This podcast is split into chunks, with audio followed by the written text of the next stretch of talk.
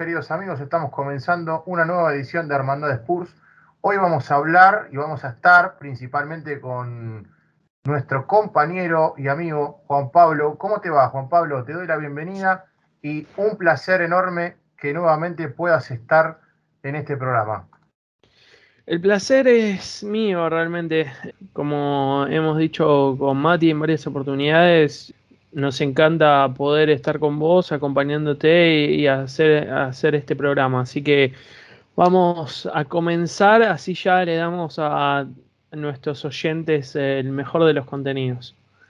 Sí, decíamos en la, en la apertura de, este programa que eh, primeramente teníamos varios temas para charlar. Uno de ellos es el, vamos a traer ¿no? a, la mesa el análisis del partido frente a Aston Villa, en un partido que fue, la verdad se podría decir, bastante positivo, porque el equipo estuvo muy dominante, ¿no? Tuvo la posición de la pelota, tuvo gran parte del dominio del partido. Se podría decir que el partido en su mayor cantidad de tiempo estuvo casi siempre bajo el dominio blanco y azul, ¿no?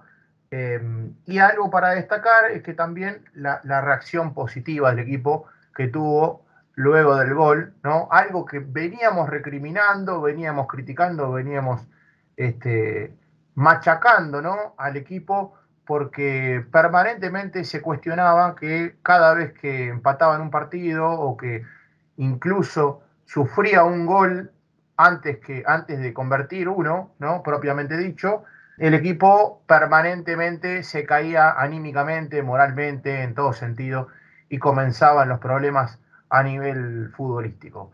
Pero se puede decir que se observó una mejoría, por lo menos desde mi óptica, ahora me gustaría preguntarte a vos ya para traerte al ruedo, sin antes, no sin antes mencionar que para mi gusto los cambios fueron, los, tanto los cambios como el planteo táctico de Nuno fue algo trascendental en el desarrollo del partido. Decíamos, Juanpa, que te iba a preguntar acerca del partido, acerca de, primeramente, te quería hacer dos preguntas, ¿no?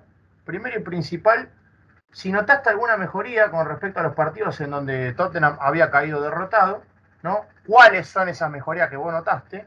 Y segundo, ¿qué te parecieron los cambios? ¿no? Si, vos lo notaste positivamente o no, si creíste que, si que en uno tendría que haber reaccionado antes, bueno, te lo dejo todo a tu criterio. Qué gran responsabilidad, pero bueno, vamos a comenzar con lo que fue el gran cambio eh, de lo que había sido el partido y el planteo con el Arsenal, que era la ausencia de Oliver Skip, que por más que Skip no, no tuvo una gran puntuación, si se quiere, por lo menos por juez corp, al haber sido amonestado posiblemente y al no haber destacado como Hoiber en el golazo que metió, pero es el que te da un orden, ¿no? Eh, defensivamente y el que da esa seguridad, no solamente cuidando a la defensa, sino dando ese primer pase tanto a Hoiber como a Ndombele. Un Ndombele que por suerte estuvo en cancha por encima de Dele Alli, algo que también veníamos pidiendo, pero que nos dejó con sabor a poco, realmente.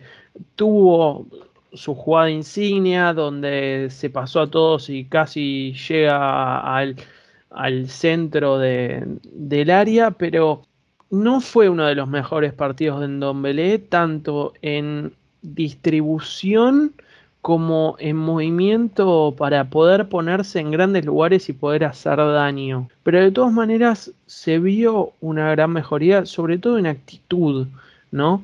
Porque mm, el equipo se la pasó luchando todo el partido y generó varias oportunidades que podían haber sido gol también y que podían haber definido el partido mucho antes y hacer que no se sufra al final con situaciones como Hardy Kane, sorprendente errando, Lo Chelsea también teniendo situaciones, pero fue un partido que se necesitaba, se necesitaba desde el orgullo, se necesitaba para la confianza de estos jugadores, que de vuelta, otro de los grandes cambios es que Cuti Romero sí forma parte de la saga central, acompañado por Eric Dyer, que como siempre en el gol siento que Dyer hace vista eh, completamente.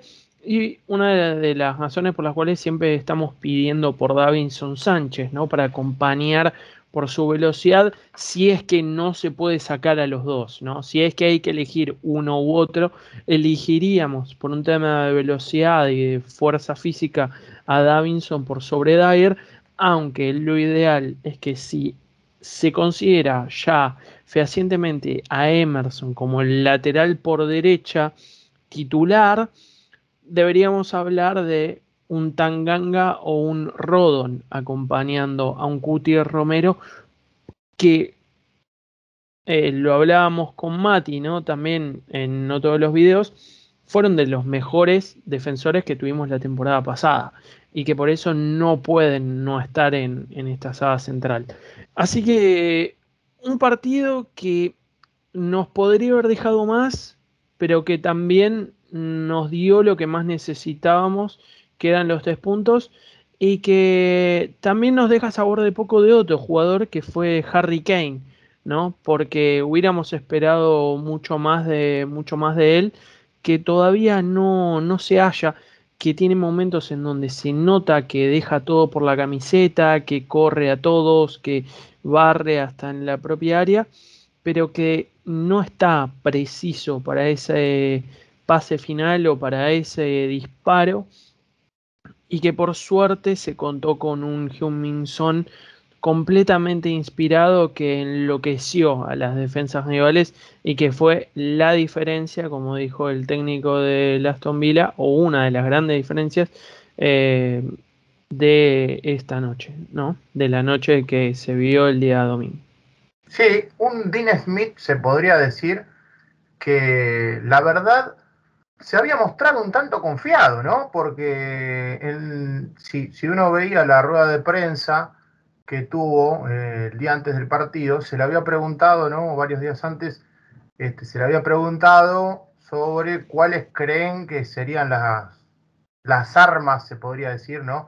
Este, de un Tottenham que era sumamente peligroso en la previa, que, venía herido por perder un derby que, que fue muy doloroso, y un Dean Smith que dijo, yo creo que la única diferencia es Harry Kane había dicho en la previa, ¿no? Dando y atribuyendo todo a que el máximo artillero eh, de la última temporada de la Premier League sería la única arma, sería el único eh, objeto, si se quiere, de peligro que podría generar este, varias chances de gol, que posteriormente, para nuestra sorpresa, no vinieron tanto directamente por parte del mismo Kane, sino que vinieron por parte de Huminson, que tuvo un partido, pero la verdad, eh, no sé si concordás, Juanpa, calculo que sí, pero consagratorio, eh, uno de esos partidos, ¿no? En los que también me gustaría traer a colación, porque justamente viene al,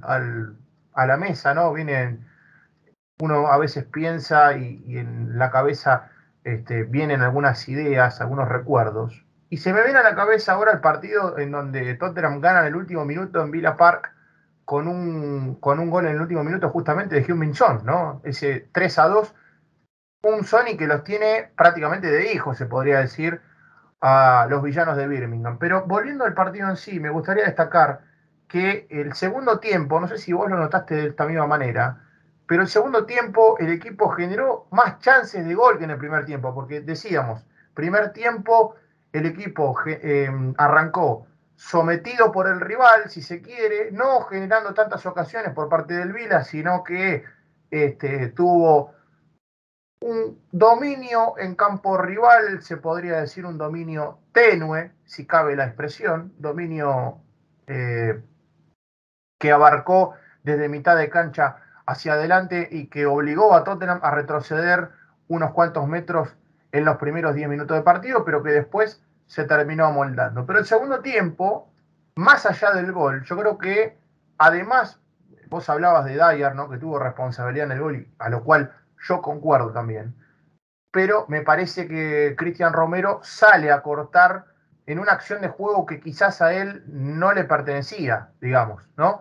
Era más eh, responsabilidad de, de, los mediocampistas, en este caso de Hoybier, de Skip, que, que, del mismo Cuti Romero, pero que tuvo un muy buen partido para mi gusto. Yo lo califiqué de seis puntos porque me parece que fue una actuación correcta, no hizo tantos, no, no, no hizo falta, ¿no? Tantos quites providenciales de esos que te salvan en medio de un partido, sacar una pelota en la línea, ¿no? Más que nada porque el rival tampoco te obligó a hacer ese tipo de juego. Pero me gustaría saber, además de esto, cómo lo viste a Emerson, ¿no? Porque yo fui uno de los primeros que lo critiqué y te dije en privado, vos te acordarás perfectamente, que este, tu pollo tuvo créditos, ¿no? El día del partido, porque hizo un partido valga la redundancia, excelente. La verdad me sorprendió.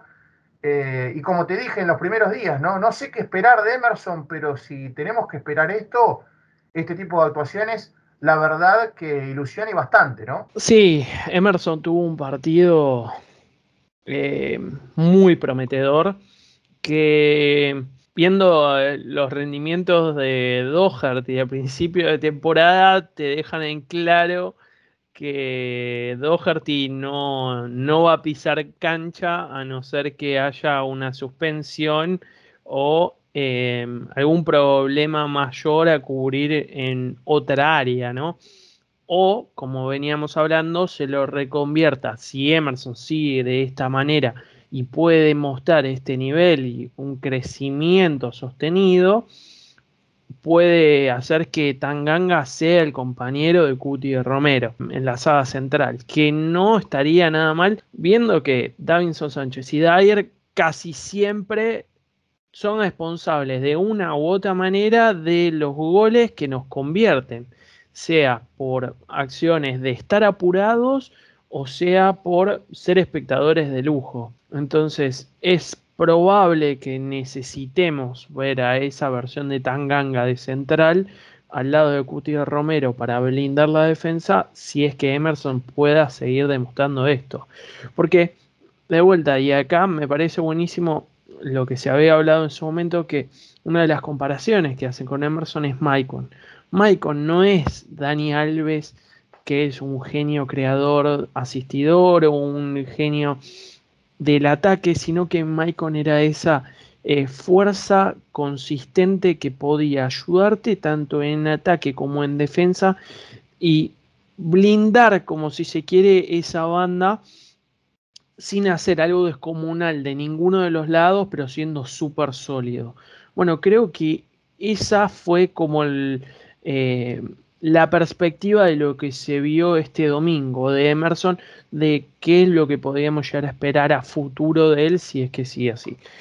Y la verdad es que nos quedamos muy a gusto también con los cambios porque ver a Lo Celso y ver a Brian Hill son realmente dos notas muy altas y positivas, ¿no? Porque Lo Celso todavía se tiene que encontrar en este equipo, encontrar su mejor posición, su versión, poder a, amalgamarse en, lo que es eh, la construcción de las jugadas.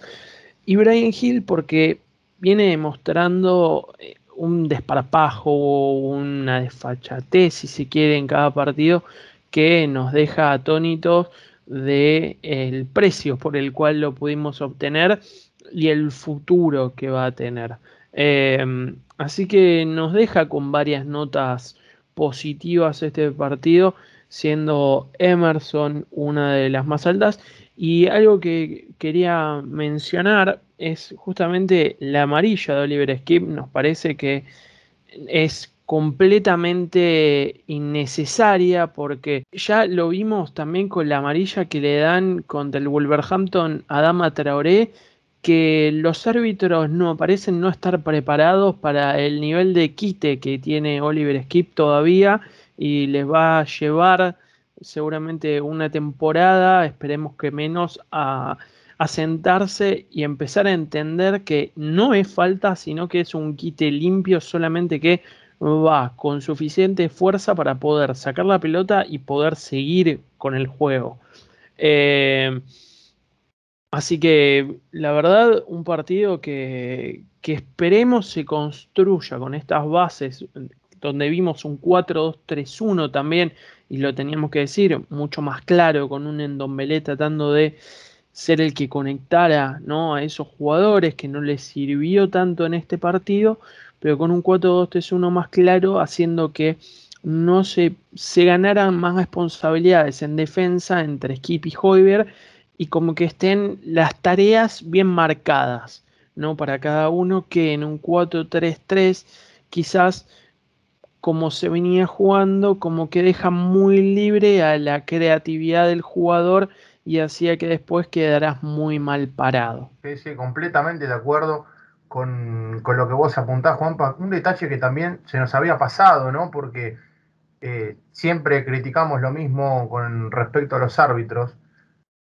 porque parece que tienen una vara distinta, ¿no? Para medir este, algunas situaciones aisladas, algunas jugadas, ¿no? Este, divididas para, con respecto con, digamos, con Tottenham respecto de otros rivales. Pero hablabas antes de, eh, antes de pasar al siguiente bloque, igual me gustaría preguntarte, ¿no? Si te quedó algo más en el tintero ya para, para remarcar, para cerrar esta página y este, escribir una nueva página en blanco, si se quiere, ¿no? Qué golazo de Hoiber. La verdad, eh, lo hablábamos también con Mati, ¿no? Eh, cuando estábamos haciendo otros videos y el fin de semana también, que la evolución de Hoiber, de ser un jugador completamente defensivo la temporada pasada y ser reconocido de esa manera, diciendo Pep Guardiola que era el tapa todo, a ser esta versión más cercana a la Eurocopa con Dinamarca, de un jugador creativo que te da juego y que aparte te puede aportar gol porque no es la primera vez que lo vemos en esta, en esta temporada, es una evolución increíble y una transformación, si se quiere, de, podríamos decir, uno de los mejores mediocentros de Europa. Sí, sí, sí, sí, totalmente de acuerdo.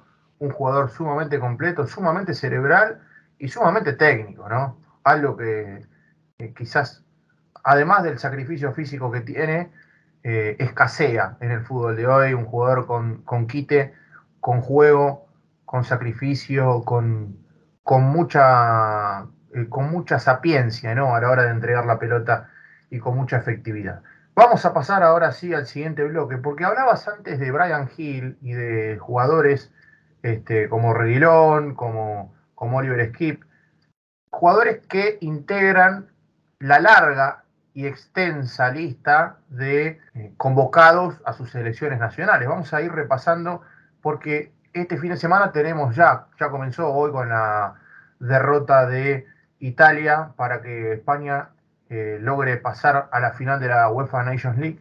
Eh, pero vamos a comenzar a repasar porque ya comenzó el parón internacional en donde los convocados son Brian Hill y Sergio Reguilón para la selección de España, Hugh Minson para la selección de Corea del Sur, Hugo Lloris para Francia, Oliver Skip para la sub-21 de Inglaterra, mientras que Harry Kane hará lo propio pero para la selección mayor, Lo Celso y Cuti Romero para la selección argentina, Davinson Sánchez para la selección de Colombia, Emerson Royal para la selección de Brasil, Joe Rodon para la selección de Gales, estaba también, hay que destacarlo, estaba también convocado Ben Davis, pero fue desafectado por una enfermedad, así que volvió nuevamente al predio de entrenamiento de Tottenham.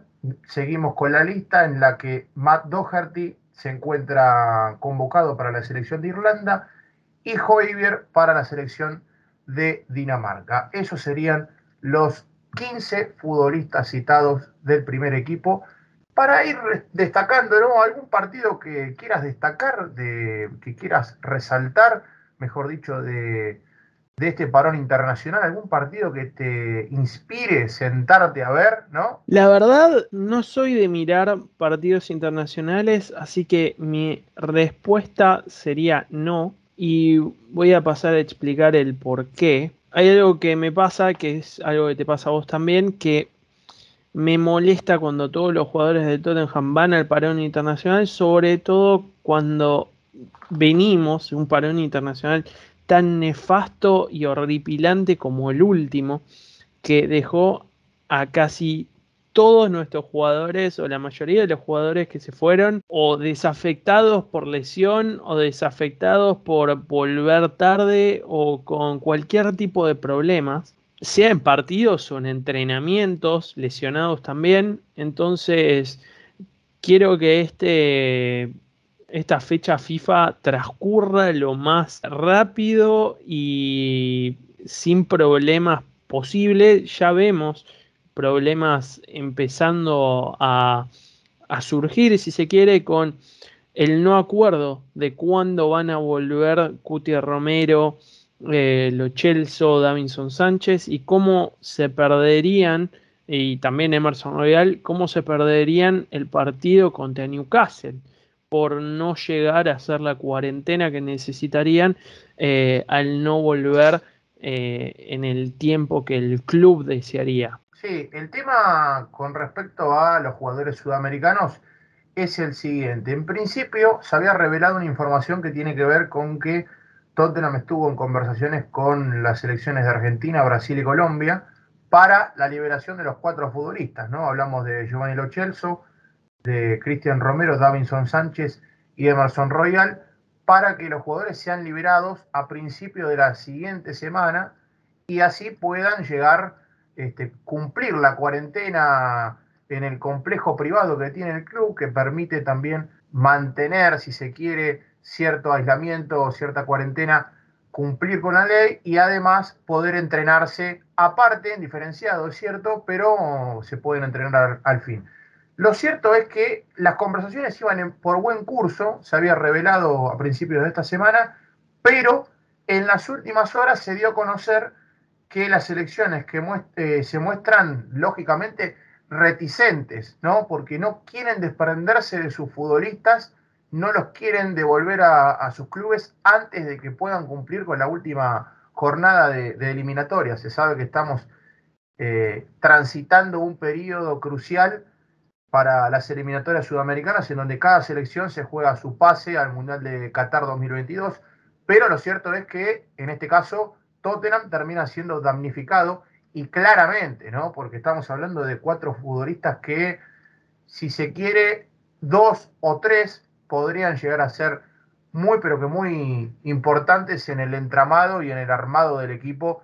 Eh, y un dolor de cabeza para Nuno otra vez, ¿no? Porque le habían preguntado sobre este tema, si podía brindar alguna actualización al respecto en la conferencia de prensa post partido frente a Aston Villa, y él dijo que eh, la situación ahora parece estar un poco más clara. Bueno, no parece porque nuevamente las elecciones nacionales están otra vez poniendo palos en la rueda y este, embarrando la cancha, si se quiere, ¿no? Porque el club actúa de buena fe, les presta a los jugadores cuando tranquilamente se podría haber negado este, y, ser sometido, si se quiere, a una sanción económica, a una multa económica, pero en este caso el club accedió eh, de buena fe y otra vez las elecciones este, no dando el brazo a torcer en un momento crucial para Tottenham en, lo que queda de competencia. Me gustaría saber eh, que me des alguna este, apreciación personal sobre este, sobre este eh, puntito que acabamos de, tratar a continuación, hace un ratito, y nuevamente eh, preguntarte qué medidas, mejor dicho, tratarías de tomar ¿no? Una pregunta que no la tomes como comprometedora. ¿Qué medidas tomarías como para que esto no, no suceda más, ¿no? Porque es una desorganización total, ¿no? Tanto a nivel selecciones como a nivel clubes. Yo creo que habría que llegar a un acuerdo, porque no olvidemos que esto va a volver a ocurrir en noviembre y va a volver a ocurrir en enero. Entonces no es una situación que se termina ahora, es una situación que va a continuar sucediendo en noviembre, en enero, en febrero no, pero en marzo sí. Estamos hablando muchos meses en donde Tottenham va a tener que definir y va a tener que jugar un montón de partidos importantes que si siguen estando todas estas restricciones, todos los jugadores latinoamericanos se van a perder de, de poder estar en al menos uno y si no dos, dependiendo de cómo se considera el país, dos de los partidos. Entonces, una de las medidas que tomaría sería hablar con cada una de las federaciones y llegar a un acuerdo de decir, bueno, te doy a los jugadores para este, para este parón internacional, para los dos partidos, y está bien, hay niego de un partido, pero en octubre te lo doy solo para uno y en enero capaz te lo doy para dos, pero si en enero te lo doy para dos, en marzo te lo doy para uno. Entonces, como negociar de manera adelantada para cada para internacional que venga, justamente qué jugadores se les van a permitir ir, qué jugadores no y para qué partidos. Porque no olvidemos, y es lo que vos decías, cada uno de estos jugadores también va a presionar a los clubes porque saben que se juegan también su puesto en la selección para un mundial que está cada vez más cerca. Porque no olvidemos que ya estamos en octubre de 2021 y el mundial arranca en un año y un mes y medio. Entonces estos jugadores están sintiendo también la presión de tener que jugar, seguir ganándose créditos para poder ser los titulares de sus respectivas eh, selecciones. Sí, sí, sí, sí, es cierto. Es cierto lo de la presión de los jugadores, pero también es cierto que son jugadores del club y que el club, eh, repetimos, ¿no? no es la intención meternos en el bolsillo de nadie, pero el club es el que les paga eh, su salario. Vamos a pasar al último bloque del programa que tiene que ver con las noticias. Una semana que parecía que no iba a presentar grandes novedades, porque recordemos el mercado de fichajes cerró hace rato, pero que nos encontramos con una noticia que para mi gusto fue la más importante de la semana. Podemos decir que no involucra a Tottenham directamente, sí indirectamente, y paso a contarte, Juanpa, y, y a toda la audiencia, por qué. Primero y principal, porque en la semana, precisamente a partir del día lunes, se dio a conocer que eh, la Fiorentina no pudo llegar a un acuerdo con Dusan Blaovic, ¿no? Un jugador que estuvo, el delantero serbio, estuvo en el radar de Tottenham durante largo periodo del periodo de transferencias, eh, durante largo rato, no se pudo llegar a un acuerdo, pero el club estaba dispuesto a pagar más de 60 millones de euros, ¿no? Una cifra totalmente eh, desorbitada, ¿no? Estratosférica. Bueno, lo cierto es que la Fiorentina no pudo llegar a un acuerdo por el jugador porque Vlaovic no aceptó, y cito textualmente al presidente de la Fiorentina Comiso, no aceptó nuestra enorme propuesta de extensión de contrato. Lo hemos intentado durante meses pero se acabó. Esto quiere decir que, eh, como bien reveló en la semana Fabricio Romano a través de su podcast, Tottenham se mantiene, especialmente Fabio Paratici, que es un gran admirador del jugador, se mantiene expectante ante la situación, ¿no? Porque sin duda es una gran oportunidad, gran oportunidad de mercado para lo que, para lo que, lo que viene, lo, lo que acontece, ¿no? Lo que está por suceder en los próximos meses. Primero y principal, porque sabemos todos que una de las grandes falencias que tuvo esta, esta dirigencia, este mercado de fichajes, en donde Tottenham no pudo fichar un 9 de recambio de Kane o para jugar con Kane, ¿no, Juan Pablo? Sí, a ver, también tenemos que entender que la posición de delantero es una de las posiciones más ricas que tenemos en nuestra cantera. Entonces, eso también fue otra de las razones por las cuales no se quiso gastar la temporada pasada, por lo menos, un, gran eh, un gran presupuesto, ¿no? ¿no? se quiso utilizar un gran uso del presupuesto para poder cubrir esa posición, porque tenemos a Scarlett, que es una de las grandes promesas del club, que ya lo vemos, está jugando hasta de titular en Conference League en ciertos partidos. Tenemos a Parrot, que está a préstamo en estos momentos y teniendo un gran arranque de temporada, teniendo varios goles y asistencias eh, y siendo muy apreciado y bien visto por, por el técnico. Y ahora también tenemos a otra de las jóvenes promesas que veníamos hablando en ciertos videos, que es Jamie Donley, que hoy salió en otra de las noticias que seguramente querías comentar, pero ya aprovecho por hacerlo ahora, eh, salió entre los 20 mejores talentos no tan conocidos de la Premier League, eh, siendo un delantero centro con un montón de porte, que también es zurdo y tiene muy buen físico. Eh, entonces estás hablando de que tenés a tres jugadores que podrían hacer de esa posición si es que se van desarrollando. Y eso fue una de las grandes posturas también del equipo en las temporadas anteriores a no hacer este gasto, como por ejemplo por Blajovic, porque quieras o no, le quitan lugar a los jugadores de tu cantera sin haberles dado esa oportunidad de mostrarse.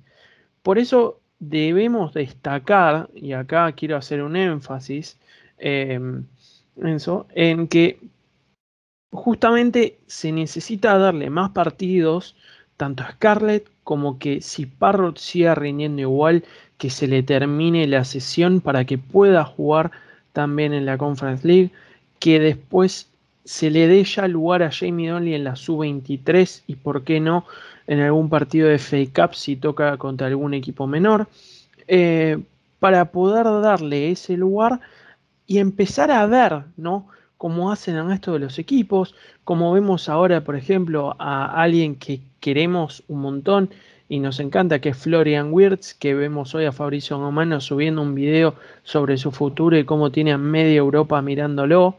Eh, que tiene tan solo 17 años, si es que no cumplió ahora los 18 porque tenía 17 y la está rompiendo en Alemania. Entonces tenemos jugadores de 17, Parrot ya tiene 19 para 20, jugadores que tienen que tener eh, ese periodo de prueba para decir, acá estoy yo. Y si eh, a lo largo de esta temporada no lo pueden hacer, recién ahí haría una compra de tal magnitud la temporada que viene, pero no sin haber demostrado, habiéndoles dado el periodo de prueba para que demuestren que están a la altura. Eh, porque no olvidemos que también Blajovic puede ser un gran jugador para comprar siendo tan joven y como diría Levi, con un gran valor de reventa también, porque al ser tan joven, capaz lo compras por 60 millones al tener solo un año de contrato o menos incluso 40 millones por tener un año de contrato y dándole un contrato de 5 años viene algún que otro equipo y lo terminas vendiendo por 75, 80, 90 millones y ganando de, de esa manera mientras tus otros jóvenes se desarrollan.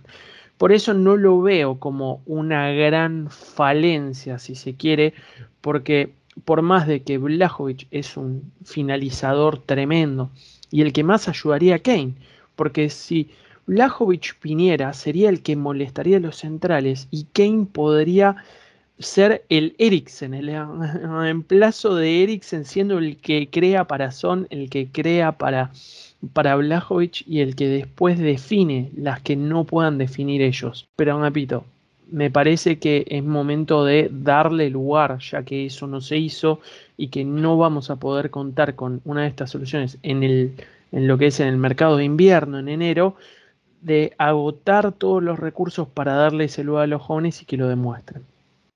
Yo todavía me sigo sorprendiendo y me sigo asombrando con el gran, pero gran material que hay en las divisiones inferiores, ¿no?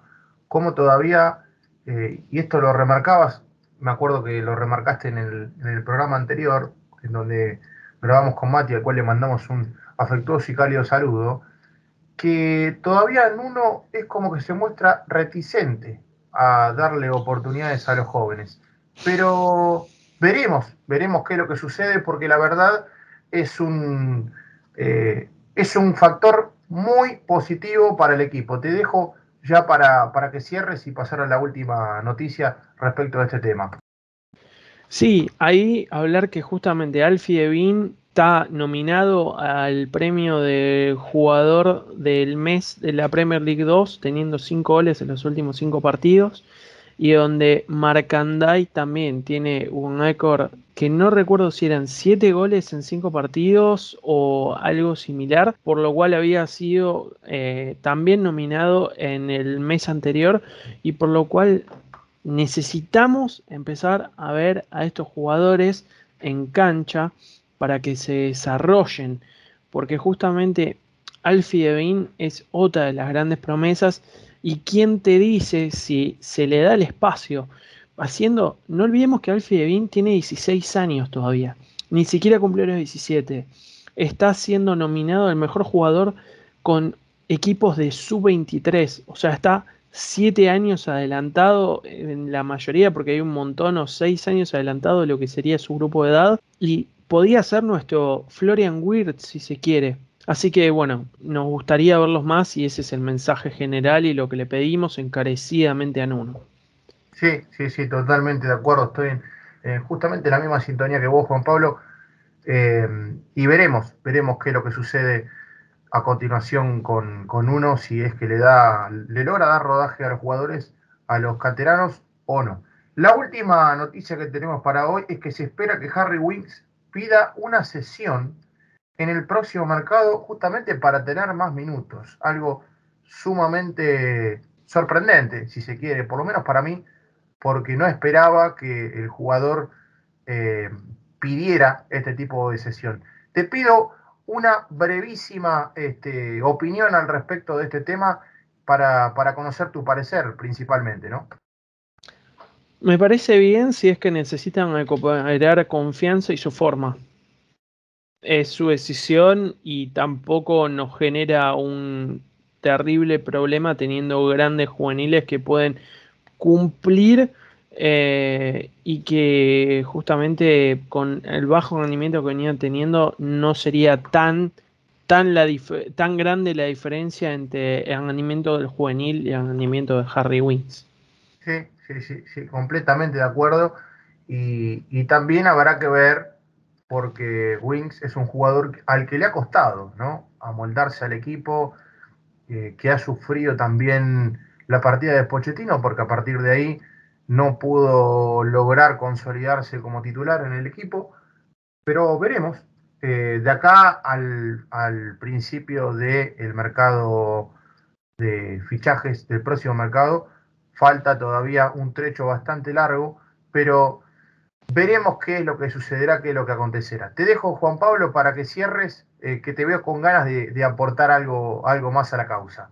Sí, que justamente salió una noticia hoy, hace, hace un ratito, en, en, un periódico que es reconocido justamente de Times, que estaríamos a 24 horas del anuncio de la compra del Newcastle de justamente un grupo saudí que ya se venían estas conversaciones y supuestamente la, liga estaba en contra por el tema de nazismo, tema de los derechos humanos que no querían justamente esta organización, pero se ve que ahora algo cambió, no sabemos qué. Les dejamos eso a, adivinanza de cada oyente, pero justamente estaría ahora Newcastle siendo comprado por un grupo de Arabia Saudita. Em, esto realmente podría ser un golpe de efecto para la liga teniendo eh, tan ricos dueños podrían empezar a gastar, si se quiere, muchísimo dinero a partir del próximo mercado de invierno. Sí, sí, sí, así es. Otra vez eh, esta novela ¿no? que se había dado de eh, Newcastle y los jeques árabes, que veremos cómo termina y veremos qué efectos este, o qué consecuencias logran deparar para el destino de la Premier League y qué rumbo va a tomar dicha competencia con la compra de, con la futura o hipotética compra del mencionado club. Queridos amigos, hemos llegado al final de esta edición por hoy. Esperamos que hayan disfrutado del episodio tanto como lo hemos disfrutado nosotros.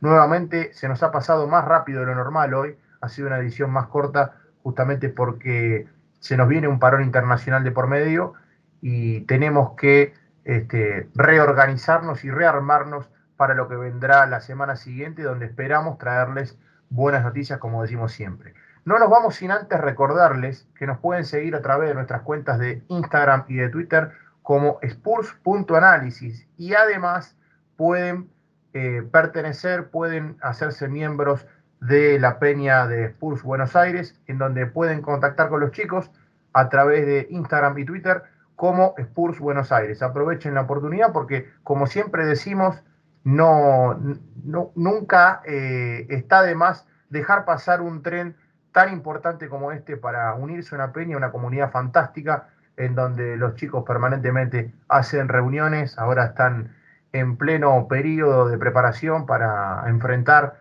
o afrontar, mejor dicho, una gran competencia, la primera competencia que de manera oficial que se va a desarrollar en Buenos Aires, como es la FA Cup Argentina queridos amigos, nos despedimos. Juan Pablo, te doy un cálido abrazo y nos estaremos encontrando, si Dios quiere, en la próxima semana. Será hasta la próxima. Adiós.